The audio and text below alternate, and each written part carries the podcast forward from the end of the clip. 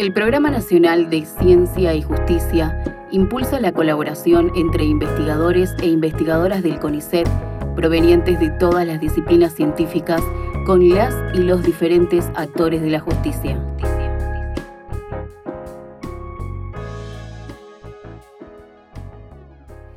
El patrimonio cultural es el conjunto de bienes materiales y no materiales seleccionados por una sociedad en un determinado tiempo histórico manifiestan la riqueza de los países y fortalecen la identidad y pertenencia de sus poblaciones. Para identificar y conocer a profundidad cuáles son los bienes materiales y no materiales que conforman el patrimonio cultural argentino y cómo desde la ciencia se puede aportar a la protección de los mismos, nos acompañan Clarisa Otero, investigadora del CONICET en el Instituto de Datación y Arqueometría, una unidad ejecutora del CONICET, en conjunto con la provincia de Jujuy, la Universidad Nacional de Tucumán, la Universidad Nacional de Jujuy y la CNA. Y también Micaela Gregorczyk, becaria doctoral del CONICET en el Instituto de Arqueología de la Facultad de Filosofía y Letras de la UBA. Gracias por acompañarnos en este espacio. Bienvenidas. Gracias. Muchas gracias. Agradezco muchísimo este espacio. Me encanta, sobre todo, eh, poder hacer comunicación pública de la ciencia, ¿no? Para construir una cultura científica que creo que tiene que ser uno de los valores más importantes que tenga nuestra nación, eh, todos los ciudadanos que, formamos parte de esta querida Argentina. Bien, para iniciar con un poco de contexto, hablemos de cuáles son los bienes materiales y no materiales que conforman el patrimonio cultural de una nación. Sí, eh, en eso nos referimos a la definición de la UNESCO eh, creada en 1973 sobre el patrimonio material, que son aquellos bienes que tienen un valor inestimable, que son irreemplazables por este valor histórico, cultural eh, que hacen a toda la sociedad. Eh, son creaciones que son realizadas por agrupaciones, colectivos por las sociedades del pasado y que pese a la antigüedad que tienen todavía son relevantes al desarrollo de nuestra sociedad. Dentro de este patrimonio material podemos clasificar bienes muebles y bienes inmuebles. Desde pequeños objetos, ya sea una cuenta hasta una cerámica inca que se, o, producida aquí en la quebrada de Humahuaca, en Jujuy, donde resido yo. Y hay obras ya de mayor formato que son las esculturas. También existen los bienes inmuebles, como mencioné, que son aquellas creaciones que pueden ser separadas del lugar al que pertenecen.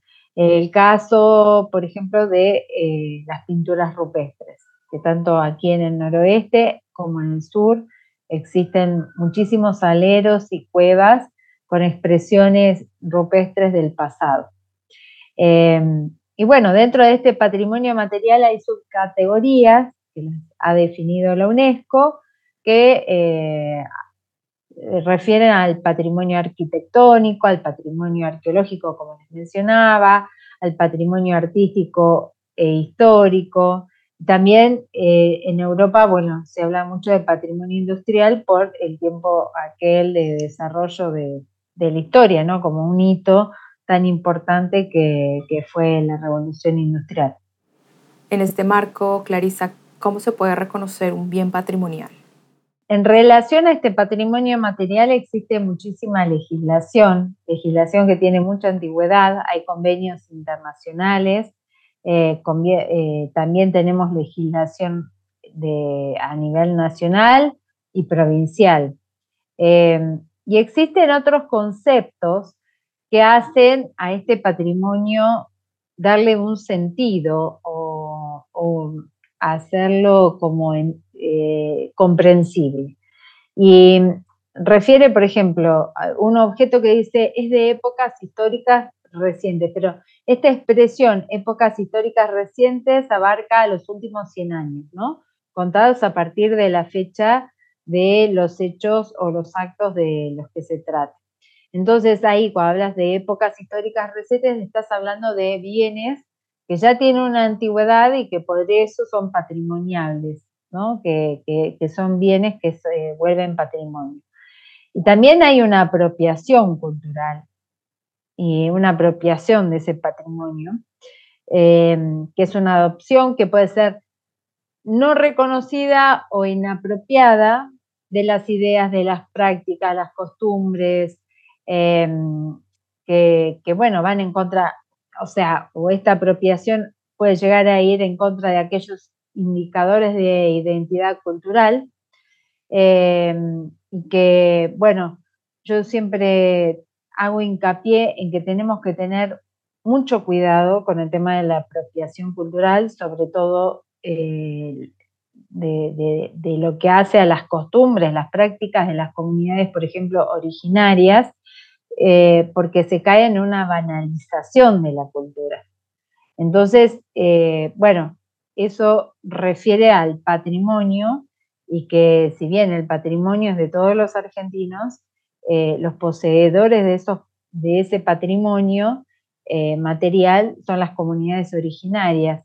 Y también en esto va el patrimonio inmaterial o el patrimonio intangible, ¿no? conocido de esa manera, que refiere a estas tradiciones, expresiones orales, que ya sean leyendas, cantos, estoy aquí en el norte, son las coplas, eh, los mitos, poemas, todo eso hace eh, parte de, ese patrimonio inmaterial Em, también las artes del espectáculo, una obra de teatro, conciertos, danzas, eh, que bueno, son intangibles, pero es parte del patrimonio. Eh, actividades festivas, rituales y sobre todo las técnicas artesanales, los modos de hacer. Todo eso hace al patrimonio inmaterial. Bien, y desde la experiencia de cada una, ¿cuáles serían entonces esos eh, bienes materiales o, no materiales que puedan destacar y que actualmente estén siendo amenazados, así como este ejemplo que nos pones, eh, Clarice. Em, en ese sentido creo que bueno, pueden ser varios eh, objetos, ¿no? No hay, uno solo. Los, los arqueológicos, perdón, es un caso, por ejemplo, de, bueno, que están dentro algunos de tráfico ilícito. Eh, lo que son por ahí, no sé, vasijas grandes, puntas de proyectil, ¿no? Objetos por ahí que llaman mucho la atención y que son como muy, eh, muy importantes, ¿no? O esto que, es, es, atractivo a la persona que lo encuentra, ¿no? Y, bueno, y esto por ahí va generando como ciertas redes, ¿no? De, de, intercambio, de venta, ¿no? Que, este, que propician el tráfico ilícito de estos bienes que obviamente, bueno, van en contra de lo que la ley propone, ¿no? Que, que no es la venta, obviamente, no es la protección y preservación de estos materiales. Bien, Micaela, ya hablaste del eh, detectorismo, ¿no? De metales. ¿Puedes ampliar un poco el concepto de qué, de qué tipo de, de situación estamos hablando? Sí, sí, yo, bueno, actualmente estoy haciendo una investigación doctoral que es sobre la práctica del detectorismo de metales y su relación o impacto con las investigaciones arqueológicas en Argentina es un trabajo que no está muy estudiado eh, a nivel académico, al menos en este país. Y bueno, la investigación en, eh, síntesis eh, comienza en un contexto y una coyuntura muy conflictiva con equipos de arqueología en Argentina, ¿no? Entonces por eso es como que nos empieza a llamar la atención, bueno, qué, qué está pasando, ¿no? ¿Quiénes son estos actores que, que están empezando a relacionarse ¿no? con este patrimonio, estos bienes patrimoniales? Los detectoristas son personas que tienen detectores de metales justamente, son aparatos que justamente detectan materiales, eh, especialmente metálicos, y que en ocasiones son, forman parte de estos bienes que protegen las legislaciones patrimoniales, estos objetos arqueológicos eh, e históricos. Y aquí es cuando entran en conflicto, ¿sí? tanto bueno, con el Estado y también con los profesionales de la, de la arqueología, especialmente aquellos que trabajan en investigaciones de arqueología histórica, arqueologías de campos de batalla, ¿no? donde se encuentran, en esos contextos arqueológicos se encuentra mucho material metálico, ¿no? por ejemplo, bala de cañón, botones, clavos, eh, sí, eh, eh, por ahí algunos elementos de, de las vestimentas que se utilizaban en esa época. Y bueno, en este contexto se empieza la investigación, especialmente a partir de la, lo que es la metodología etnográfica de la antropología, ¿no? Empezar, bueno, a conocer a estas personas. Y bueno, con todo esta, eh, este universo enorme que hay de detectorismo, pues, lo que puedo decir es que es un universo muy heterogéneo, es decir, que no todos presentan las mismas motivaciones e intereses a la hora de ir a detectar, ¿no? Eh, por un lado están aquellos que lo toman como un hobby, como una actividad de pasatiempo, con el fin de estar al aire libre y pasar el tiempo con conocidos, y están aquellos que utilizan el, detectorismo en expediciones de, podríamos decir, de, de saqueo o de, de, este interés por ir a buscar estos objetos arqueológicos específicamente porque tienen un interés en la historia, en la batalla, por ejemplo, particular. Y es con ellos con los que se empieza a generar este conflicto, ¿no? Y también en este contexto eh, aparece lo que es eh, como una ambigüedad, ¿no? Que, que existe, porque con respecto a la compra y el uso del detector, porque por un lado se puede comprar un detector, cualquiera de nosotros puede comprar un detector, pero son ilegales las consecuencias de ese uso, ¿no? Entonces aquí ya hay como un, bueno, un, tilde, ¿no? De qué, qué está pasando, cómo, cómo se puede manejar, ¿no? Eh, y bueno, estamos como en proceso de, de estudio de todo este universo. Eso te iba a preguntar, ¿qué tanto ha avanzado, digamos, eh, con respecto al marco legal?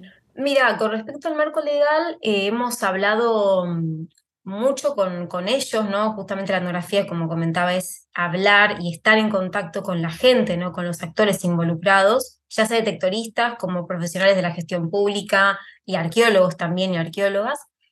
Y en lo que respecta a los detectoristas, lo que podemos ver es que hay una concepción muy variada de la legislación patrimonial, en especial la 25743, que es la de protección del patrimonio arqueológico paleontológico, porque lo que pudimos observar, ya sea a nivel presencial y también virtual, porque gran parte del trabajo del doctorado es a nivel digital, virtual, en redes sociales, noticias periodísticas, donde ellos están muy activos, especialmente en las redes, es que por un lado hay detectoristas que están muy al tanto de la ley y avisan, por ejemplo, a la gente que quiere salir a detectar, que por ejemplo, mira, no vayas a este lugar porque acá hubo una batalla, no se puede ir, anda para otro lado.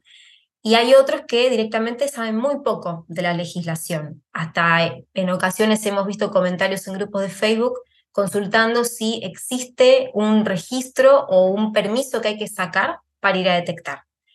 Que acá en Argentina no existe, como si existe en otros países, por ejemplo, bueno, en el Reino Unido, que tiene una legislación muy particular, diferente a la nuestra, con bueno, otra trayectoria también del país.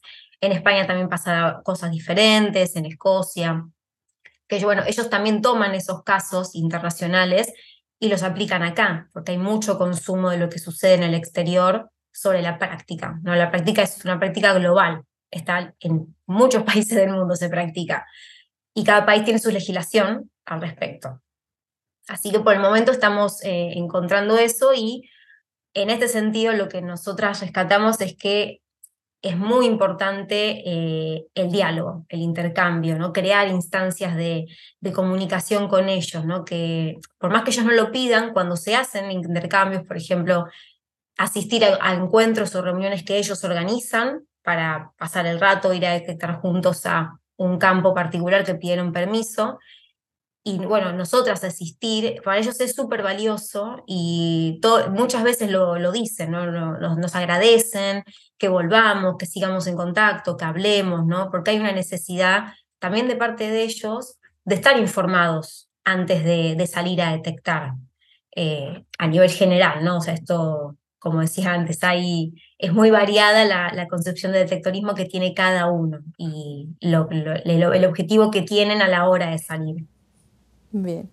Y Clarisa, bueno, habíamos hablado del fortalecimiento de, identidad de poblaciones, lo hablaste con el tema de las comunidades originarias y tu experiencia ha sido precisamente ahí en la provincia de Jujuy. Mm, ¿Cómo está el panorama? ¿Cómo es el marco legal actual? Eh, ¿Y qué tipo de, actividades de conservación del patrimonio en estas comunidades se está llevando a cabo? Bueno, eh, es un tema bastante candente porque este último año eh, a partir de la reforma eh, de la constitución provincial, eh, cambió mucho de la legislación que hacía hacia los recursos tantos naturales que también van a, llevar encadenados a los recursos o a estos bienes patrimoniales culturales de las comunidades. Entonces, bueno, aquí en Jujuy este último año hemos vivido una serie de, situaciones de conflicto social, de represión, de protesta, de manifestaciones en contra del cambio de, esta constitución que, lleva a una modificación de la legislación. Pero si uno se rige por la eh, legislación sobre patrimonio arqueológico a nivel internacional, o sea, una ley provincial no puede ir en contra de acuerdos que son internacionales. Vos, eh, para iniciar cualquier eh, tipo de acción, sobre todo en lo que refiere a las legislaciones indígenas, lo más fuerte y que siempre se menciona es el convenio de la OIT, el convenio 169 sobre pueblos indígenas y tribales, ¿no? Em, que fue aprobada, o sea, la Argentina la adoptó por la ley 24.071 en el año 1992. Después hay muchísimas declaraciones de Naciones Unidas sobre los derechos de los pueblos indígenas, declaración americana sobre eh, también eh, eh, sobre los pueblos que habitan estos territorios, en relación a su autoidentificación, em, las expresiones, eh, todo el tema de discriminación. Em, hay códigos civiles y comerciales que a nivel nacional refieren sobre este tema del tráfico ilícito, que algo mencionaba Micael, ah, que es sumamente importante, porque nosotros en el marco de este programa Ciencia y Justicia eh, nos incorporamos un poco con la intención de poder transmitir todos estos conocimientos a distintas fuerzas de seguridad para que conocieran la legislación vigente sobre los bienes patrimoniales y también sobre las comunidades eh, originarias, ¿no? Entonces es importante llevar toda esta información para que puedan después trabajar en contra del tráfico ilícito de bienes. Eh, bienes culturales, históricos, arqueológicos. Y las fuerzas de seguridad en esto eh, tienen una relevancia muy importante. De allí que nosotros en este programa de Ciencia y Justicia lo que buscamos fue capacitar a fuerzas, eh, dentro de las fuerzas, a la gendarmería, por encontrarse en la frontera, bueno, sobre todo el grupo de Micaela, trabajaron también con, con prefectura, Em, no solo a, eh, trabajar con las policías provinciales, porque cada eh, provincia tiene su cuerpo legislativo, pero bueno, hay fuerzas que son federales.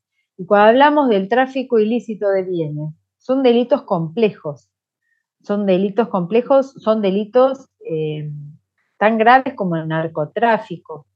Eh, si nos ponemos a pensar, el tráfico de bienes ilícitos mueve tanto, tanto dinero eh, como si, como, eh, no sé las escalas, yo creo que es imposible estimarlo, pero como eh, moviliza la cantidad de, dinero el tráfico de armas, la droga, la trata de blancas, por eso es un delito complejo.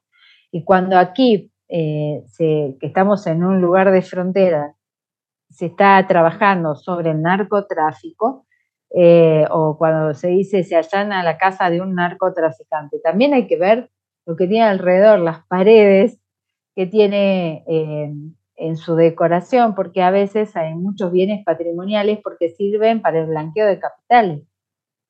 Entonces, eh, es todo como de allí que sean delitos complejos, porque realmente requieren de inteligencia, Em, son redes, son organismos internacionales, incorporan un, gran número de población.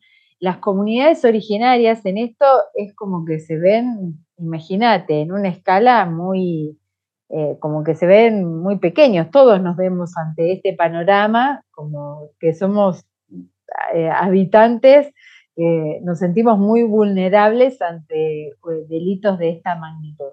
Pero bueno, el tráfico ilícito de bienes culturales mueve muchísimos, millones y millones, estoy hablando de dólares. Entonces, eh, lamentablemente nuestro país, al ser de frontera con Perú, con Bolivia, es un lugar que también sirve de, circuito para después, a través del Atlántico, llevar bienes hacia el primer mundo, hacia Europa, y, aquí mismo existen coleccionistas.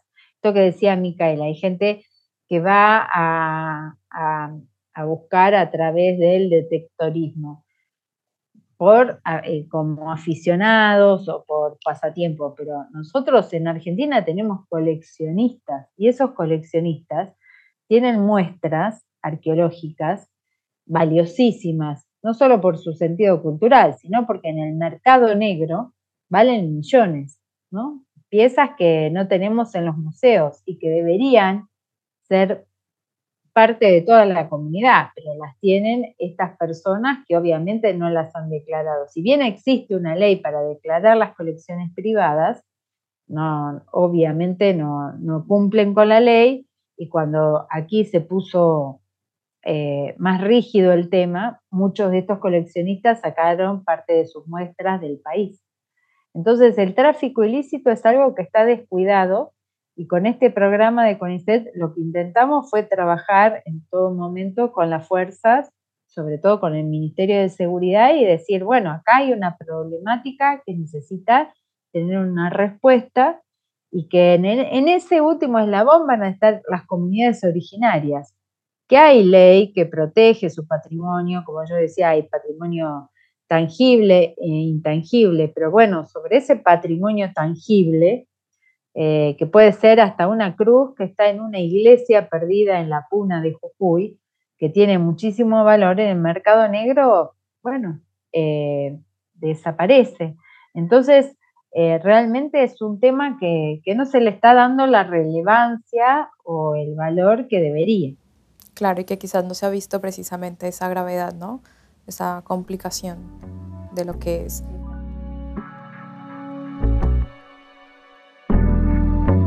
Ciencia y justicia.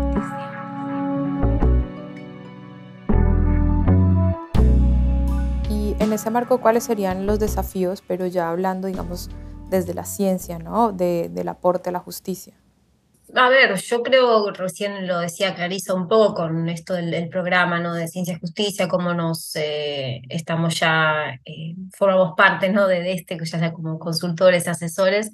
Eh, yo creo que un poco es, es eso, ¿no? Es que lo mencionaba recién con el caso del electorismo, el coleccionismo, la cuestión de salir, ¿no? De, por ahí de, nuestros lugares de trabajo, nuestros laboratorios, eh, y salir y contar, ¿no? Contar qué es lo que está pasando, por qué es importante proteger, cómo se puede proteger, de qué manera.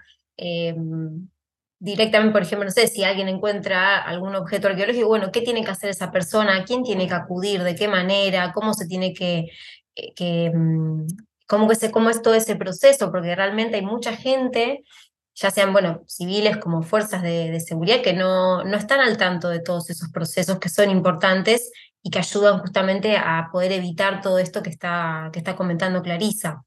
Em, yo, bueno, lo veo más por el lado del electronismo, como les comentaba, que justamente es una práctica que en la actualidad puede considerarse como coleccionista, ¿no? Si bien no todos se consideran coleccionistas, algunos sí. Entonces, eh, bueno, es para estudiarla, es para tratarla y para también tener un contacto ¿no? con, con estas personas que muchos tienen sus objetos eh, que sirven para el estudio ¿no? de, de la arqueología, de la historia.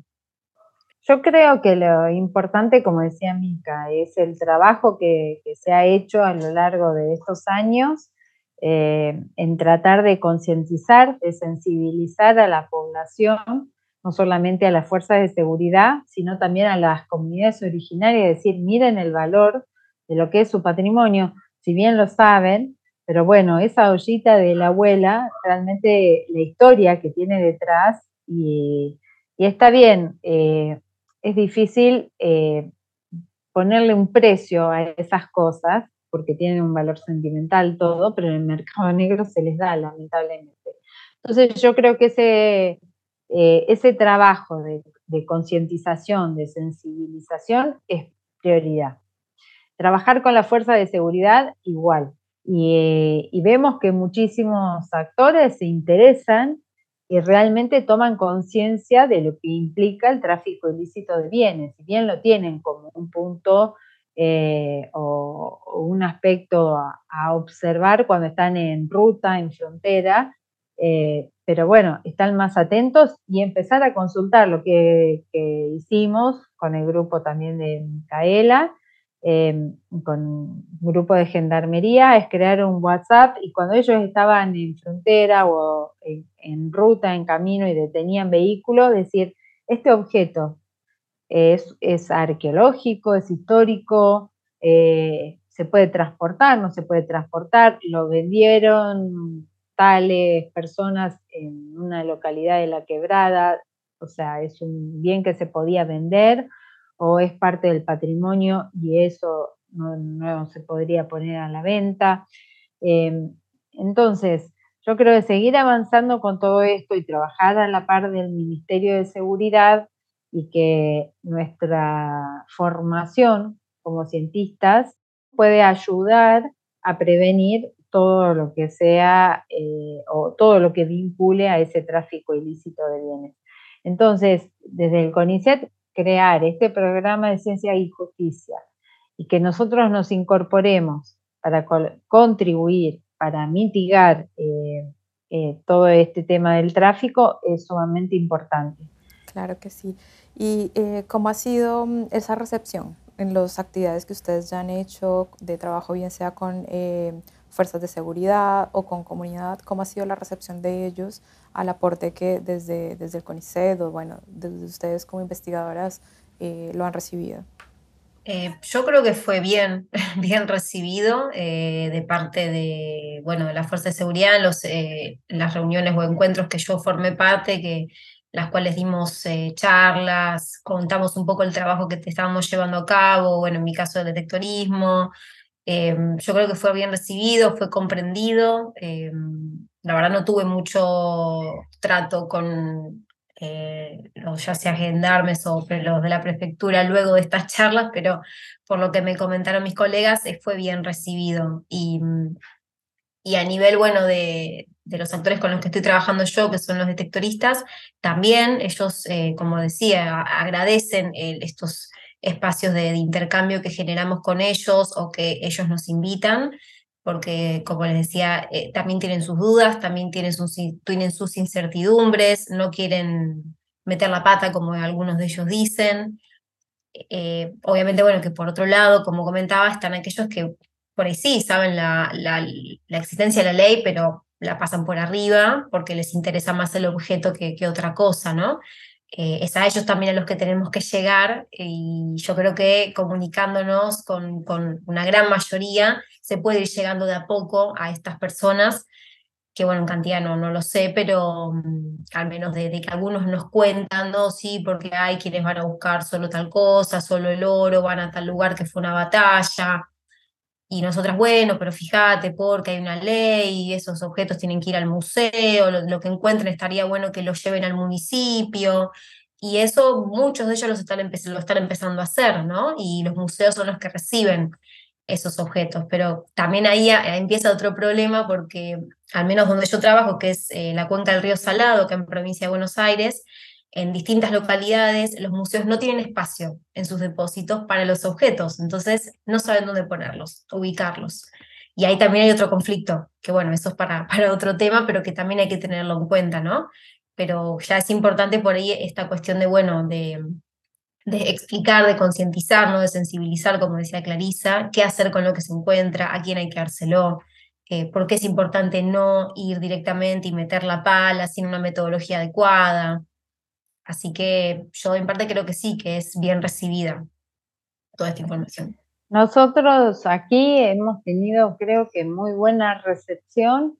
Trabajamos mucho con grupos de gendarmería, eh, incluso eh, habían creado una unidad para evitar el tráfico ilícito de bienes eh, históricos y culturales. Una de las gendarmes eh, la alferez Liz Medina, ella es perito y además se especializó en historia, eh, en bienes históricos, entonces se puso mucho énfasis y pudimos trabajar codo a codo, se avanzó muchísimo en, ese aspecto, en hacer charlas, charlas participativas, eh, con la fuerza de seguridad. Hasta han venido eh, grupos de, gendarmería de Santiago del Estero, de Buenos Aires, de Tucumán, de distintas provincias que se acercaron aquí a Jujuy a recibir esas capacitaciones. Y después lo que hicimos fue un trabajo territorial, de salir a trabajar con las comunidades originarias. Y cuando uno presenta todo el conjunto de leyes que hay en relación a la protección del patrimonio, eh, muchas de las comunidades saben y están al tanto de estas leyes y bueno, las falencias que hay cuando no se cumplen, o pero lo, que más nos llamó la atención es que bueno, no saben cómo esto de proceso eh, de actuación cuando esas leyes no se cumplen y hay alguien que va en contra del patrimonio. Eh, y puede ser alguien de la comunidad civil hasta el mismo, hasta las mismas entidades de gobierno, ¿no? Me estoy refiriendo a eh, casos en que el, eh, gobiernos provinciales ha abierto caminos y ha roto petroglifos en, una pared eh, que tiene por lo menos mil años de antigüedad con arte grabado, por abrir nuevos caminos, es decir, no ha hecho impacto arqueológico. Y eso es importantísimo, no importa en qué lugar del país estés. Siempre que vas a hacer una obra de infraestructura, sobre todo si, se trabaja desde el gobierno, no importa el nivel, sea nación, provincia, municipio, hay que hacer un estudio de impacto arqueológico así como también de impacto natural, para ver si no se está atentando, si no se está eh, yendo en contra de, la conservación, de la protección del patrimonio local. Y las comunidades nos han recibido, pero súper bien, porque eh, fue no solo hablar de, de, la legislación, sino también de reivindicar, y creo, llegamos hasta lugares recónditos para, bueno, para nosotros, no para ellos que viven allí. Eh, y bueno, y realmente relevar y, hablar sobre su patrimonio, sobre su historia, también es darle fuerza a su propia identidad y trabajar con los jóvenes, saber lo que tienen, lo que tienen a futuro, que hay que cuidarlo. Eh, aquí en Jujuy, en la provincia de Jujuy, como en otras provincias del noroeste argentino, existen centenares de, iglesias, de capillas, que tienen muchísimas este, bienes eh, muebles transportables, como les mencionaba hoy, que, necesitan ser registrados, porque si no hay un inventario no se sabe qué, es lo que hay que proteger, eh, que a veces lo protege la misma comunidad, pero para ello también necesita algún tipo de respaldo, de fondo para poder tener personas que estén protegiendo ese patrimonio en 24 horas. Lo que hacemos como arqueólogos es que, que sí, podemos hacer inventarios arqueológicos de muchos sitios y bienes arqueológicos, pero no darlos a conocer, porque al darlos a conocer es también invitar a aquellos que quieren profanar o o son parte de, esta red de tráfico ilícito, eh, a, decir, vengan aquí, está a disposición eh, el registro material. Así que bueno, es un trabajo arduo, yo creo que hay que, darle mucho más, eh, mucho más énfasis y, mayor visibilidad hay que trabajar muchísimo más en esto de la concientización, de la sensibilización, no es algo menor, ¿no? Está bien, siempre estamos abocados a que desde la ciencia estamos trabajando en, los avances de la investigación, pero todo esto que refiere a la aplicación de nuestro trabajo no es menor me parece que este tipo de programa justamente apunta a eso, a trabajar de forma eh, eh, conjunta con la sociedad y a responder las demandas eh, actuales, ¿no?